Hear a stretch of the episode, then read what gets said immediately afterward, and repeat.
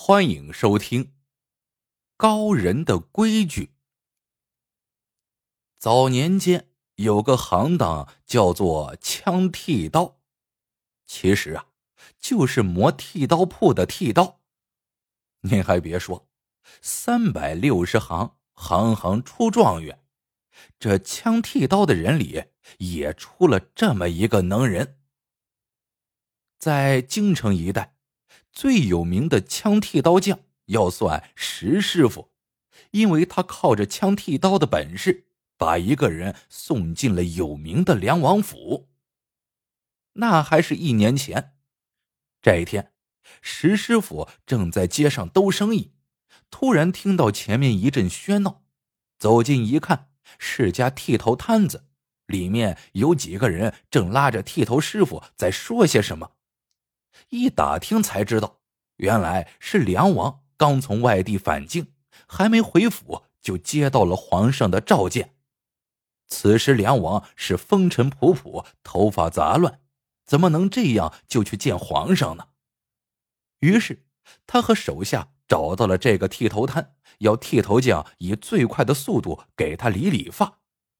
可谁知越急越出事剃头匠的剃刀。这时候还钝了，三刀也刮不断一根头发。石师傅一听这事儿，二话不说，也到剃头摊那儿，放下板凳，接过剃刀，双臂抖动，眨眼间就把一把钝刀磨的是锋利无比。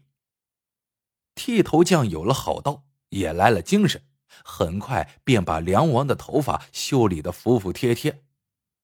梁王生来就喜欢有本事的人，从宫里回府之后，就派人找到了石师傅，要赏他白银百两。石师傅说什么也不要，说自己有个外甥秦石，父母故去，无依无靠，人也机灵能干，只求梁王赏他碗饭吃。梁王点点头，一挥手，这秦石便进了王府，而石师傅也名声大振。成为枪剃刀行当里的名人。秦时进了梁王府，被安排在后厨。他人机灵，办事又麻利，很快便受到赏识，被安排跑后厨的外事。秦时自然也没忘舅舅的大恩，经常到石师傅家中探望。这一天已是掌灯时分，秦时又来到舅舅家。石师傅一抬头。纳闷道：“秦石啊，这么晚了，你来干什么呀？”秦石把手里的包袱往桌上一放，只听叮铃当啷几声，竟亮出一大堆大大小小的菜刀来。石师傅一愣：“秦石，你这是要干什么呀？”秦石看着舅舅：“舅舅，明天惠王爷要到王府。”梁王吩咐要好好准备宴席，可这些刀都钝了，手巧不如家伙事妙啊！所以我来求求舅舅帮忙，把这些刀在四更前都磨好了。石师傅一皱眉：“秦石啊，你不是不知道，舅舅我是枪剃刀的，枪剃刀的不能磨刀剪，而磨刀剪的也不能接枪剃刀的活呀。”这是行当的规矩。那么大的王府，难道没有个常用的磨刀匠吗？你呀，赶紧找他去吧。舅舅，这规矩我知道，王府是有个磨刀匠刘哑巴，我刚才去了他家，可谁知他病了，上吐下泻，别说磨刀了，连炕都快起不来了，所以呀，我才到您这儿来的。您就帮着磨磨呗。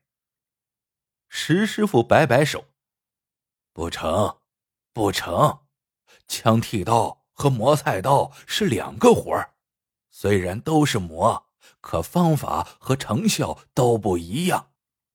你还是去找别的磨刀匠吧。”秦石扑通一声跪在了地上：“舅舅，你知道吗？这可是梁王的大事。”梁王最近受了排挤，怀才不遇，而惠王爷在圣上面前特别吃香，如果他肯出手相助，梁王一定能够转危为安。明天梁王请惠王吃饭，就是这个目的。饭菜都是梁王精心安排的。要是因为这菜刀的事出了差错，说重了，梁王会要了我的脑袋；说轻了，也得把我赶出王府呀。舅舅，我知道你一辈子都守行当的规矩，可看在我娘的份上，你救救我吧。石师傅身子一抖，眼泪淌了下来。秦石是石师傅姐姐的孩子，石师傅从小和姐姐相依为命。姐姐姐夫死后，留下了秦石。石师傅没有子女，就一直把秦石当自己的儿子看待。现在见秦时涕泪俱下的求自己帮忙，又提起了过世的姐姐，他怎么能不动心？石师傅扶起秦石，叹了口气：“唉，孩子，起来吧，舅舅可以帮你。不过，枪剃刀用的是小细磨石，磨刀剪需要有大条磨石。”这舅舅可没有啊！舅舅答应我了就好。秦石破涕为笑，我这就去找。很快，秦石搬回了大条磨石，和舅舅一起把大磨石在磨凳上绑好。石师傅先用大石磨，接着又用枪剃刀的小石磨了一次。石师傅本来手艺就好。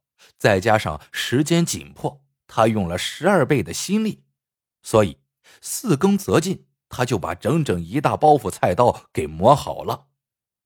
磨完刀，石师傅累得浑身像散了架子一样，他往炕上一躺：“秦石啊，咱说好了，只此一次，下次舅舅不会再帮你了。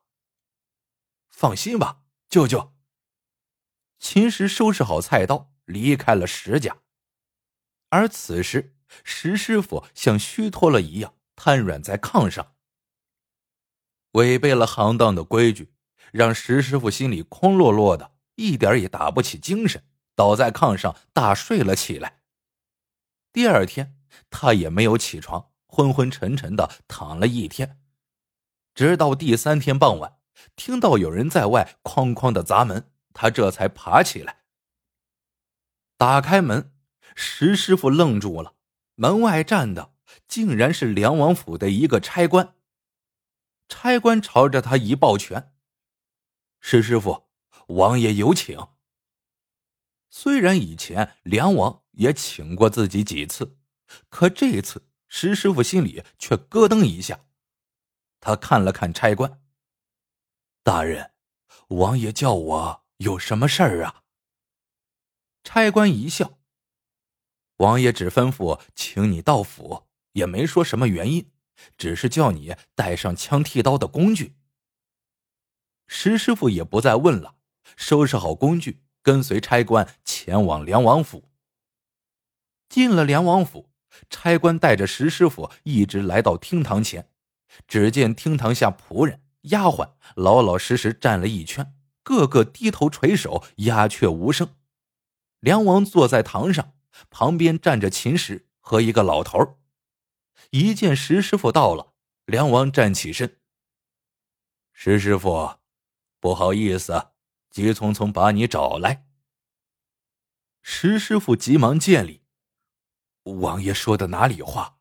王爷召见，不知有什么事要小人做。”请您到这儿，只是想请你枪一下剃刀。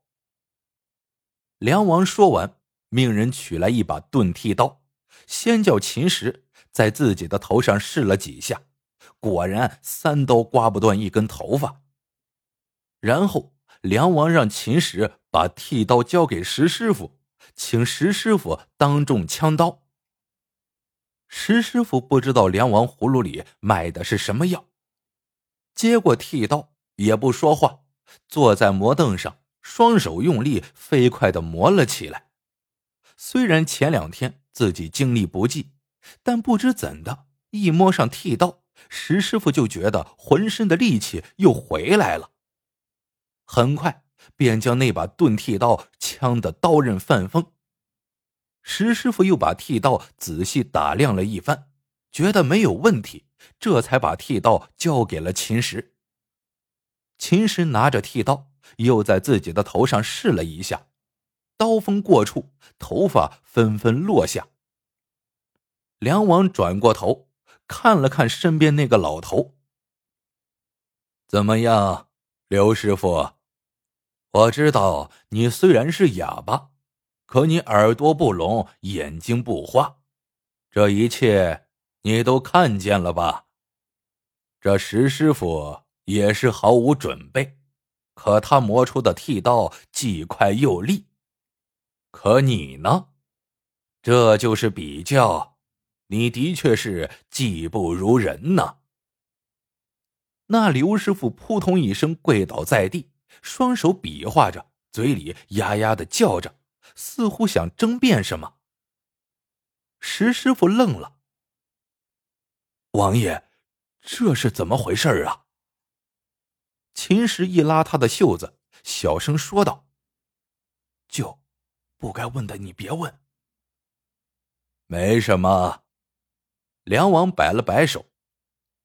石师傅刚到，不知道是怎么回事我现在就告诉你。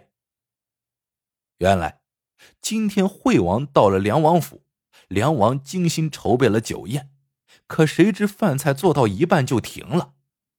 原来，府里的菜刀看上去挺锋利，可使着使着竟然钝了，后厨里顿时手忙脚乱。到了开席的时间，却迟迟不能上菜。幸好此时皇上召惠王进宫，这才给解了围。梁王见迟迟不开宴席，查问下去，才知道问题出在菜刀上。再找来秦石一问，秦石没提让石师傅磨刀的事情，却说菜刀是让刘师傅磨的。于是梁王就派人。把哑巴刘师傅叫到府中，问他为何磨的刀有问题。刘师傅忙着争辩，连比划带跳，呀呀直叫。梁王误以为刘师傅在为自己找借口，这才把石师傅请来，让石师傅当面枪剃刀，就是想告诉刘师傅什么才是真正的技高一筹。梁王讲完，叹了口气。看了看刘师傅，刘师傅，我梁王一向佩服有本事的人。你虽然只是一起磨刀匠，可我佩服你。不过这次你的确丢了手艺，看来人不服老不成呀。我也不怪你，毕竟人人都有老的时候。来呀！给刘师傅拿十两白银，秦石，以后你再物色一个王府的磨刀匠。是。秦石暗暗一笑，走过去推着泪流满面、哇哇大叫的刘师傅：“王爷不怪你了，你捡了条命，还喊什么？快去吧！”王爷。突然，石师傅大叫了一声。舅舅，秦石一把拉住石师傅，目光里充满了乞求：“你，你就别要什么赏钱了。”梁王一笑：“哦，对了，来呀，赏石师傅二十两银子。可惜石师傅不是磨菜刀的，要不然我府上也不至于闹出这样的笑话。”王爷，石师傅上前一步，扑通跪倒。王爷，那菜刀不是刘师傅磨的，是我磨的。这句话一说，在场的众人全愣住了。秦石的脸唰的一下就白了，抓石师傅的手一松，人瘫倒在地上。梁王听了这句话，一皱眉，身子直起来，问道。石师傅，你说什么？那菜刀是我磨的，接着，石师傅便把秦石夜里来磨刀的事儿说了一遍。他给我找的那块磨刀石还在我家，王爷不信，可以差人去取。很快，那块磨刀石被取了回来。这一下，梁王的眉毛皱成了川字。他盯着瘫在地上的秦石，到底怎么回事？说。秦石往前爬了半步，说出了事情的真相。原来，秦时虽然头脑灵活，却贪财爱小，总是想办法占王府中的便宜。他接了找人磨刀的差事，就想起了自己的舅舅，于是编了个谎话，让舅舅替自己磨了菜刀，然后把磨菜刀的银子揣进了自己的腰包。为了万无一失，还特意把梁王请惠王的日子说早了一天，这样。如果有个差错，还能来得及补救。没想到昨天厨子们还夸磨的菜刀使起来锋利，今天要办正事了，菜刀却不能用了。后来梁王追查下来，秦石便硬着头皮说是刘师傅磨的。可怜这刘师傅日不能言，气急之下又乱了方寸。要不是石师傅当众承认，刘师傅可真是跳进黄河。也洗不清了。秦石把事情的经过说完，刘师傅来到石师傅的面前，跪倒在地，磕头感谢。石师傅忙扶起刘师傅：“刘师傅，我应该求你原谅，是我为了私情坏了行当规矩。虽然王爷没有罚你，但这消息一旦传出去，那你的饭碗就砸了。”实际上是我害了你呀！刘师傅紧紧握住石师傅的手，眼泪哗哗直淌。梁王看着石师傅，好奇的问：“石师傅，你枪剃刀的功夫很了得，为什么磨菜刀就不行了呢？”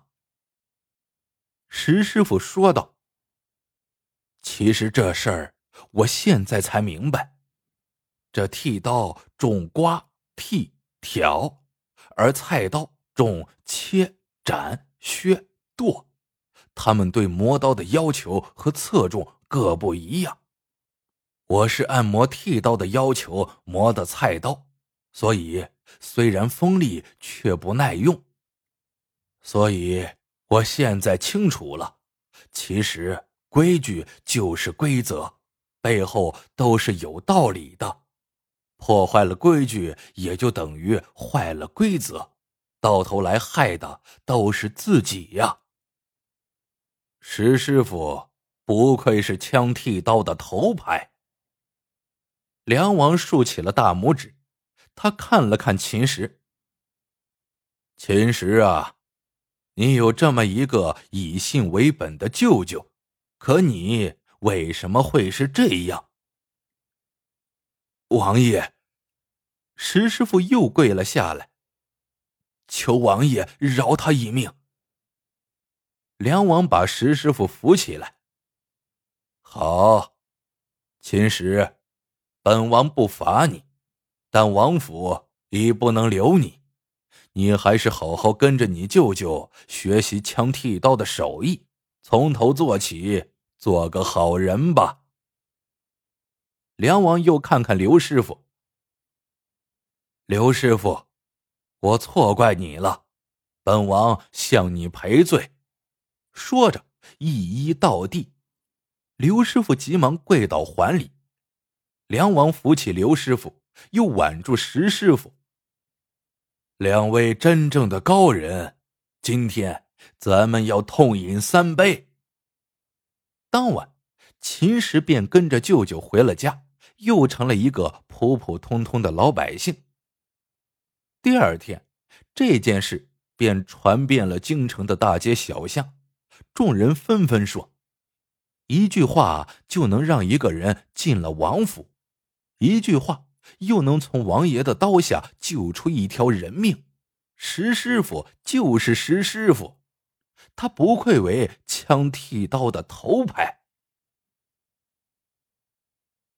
好了，这个故事到这里就结束了。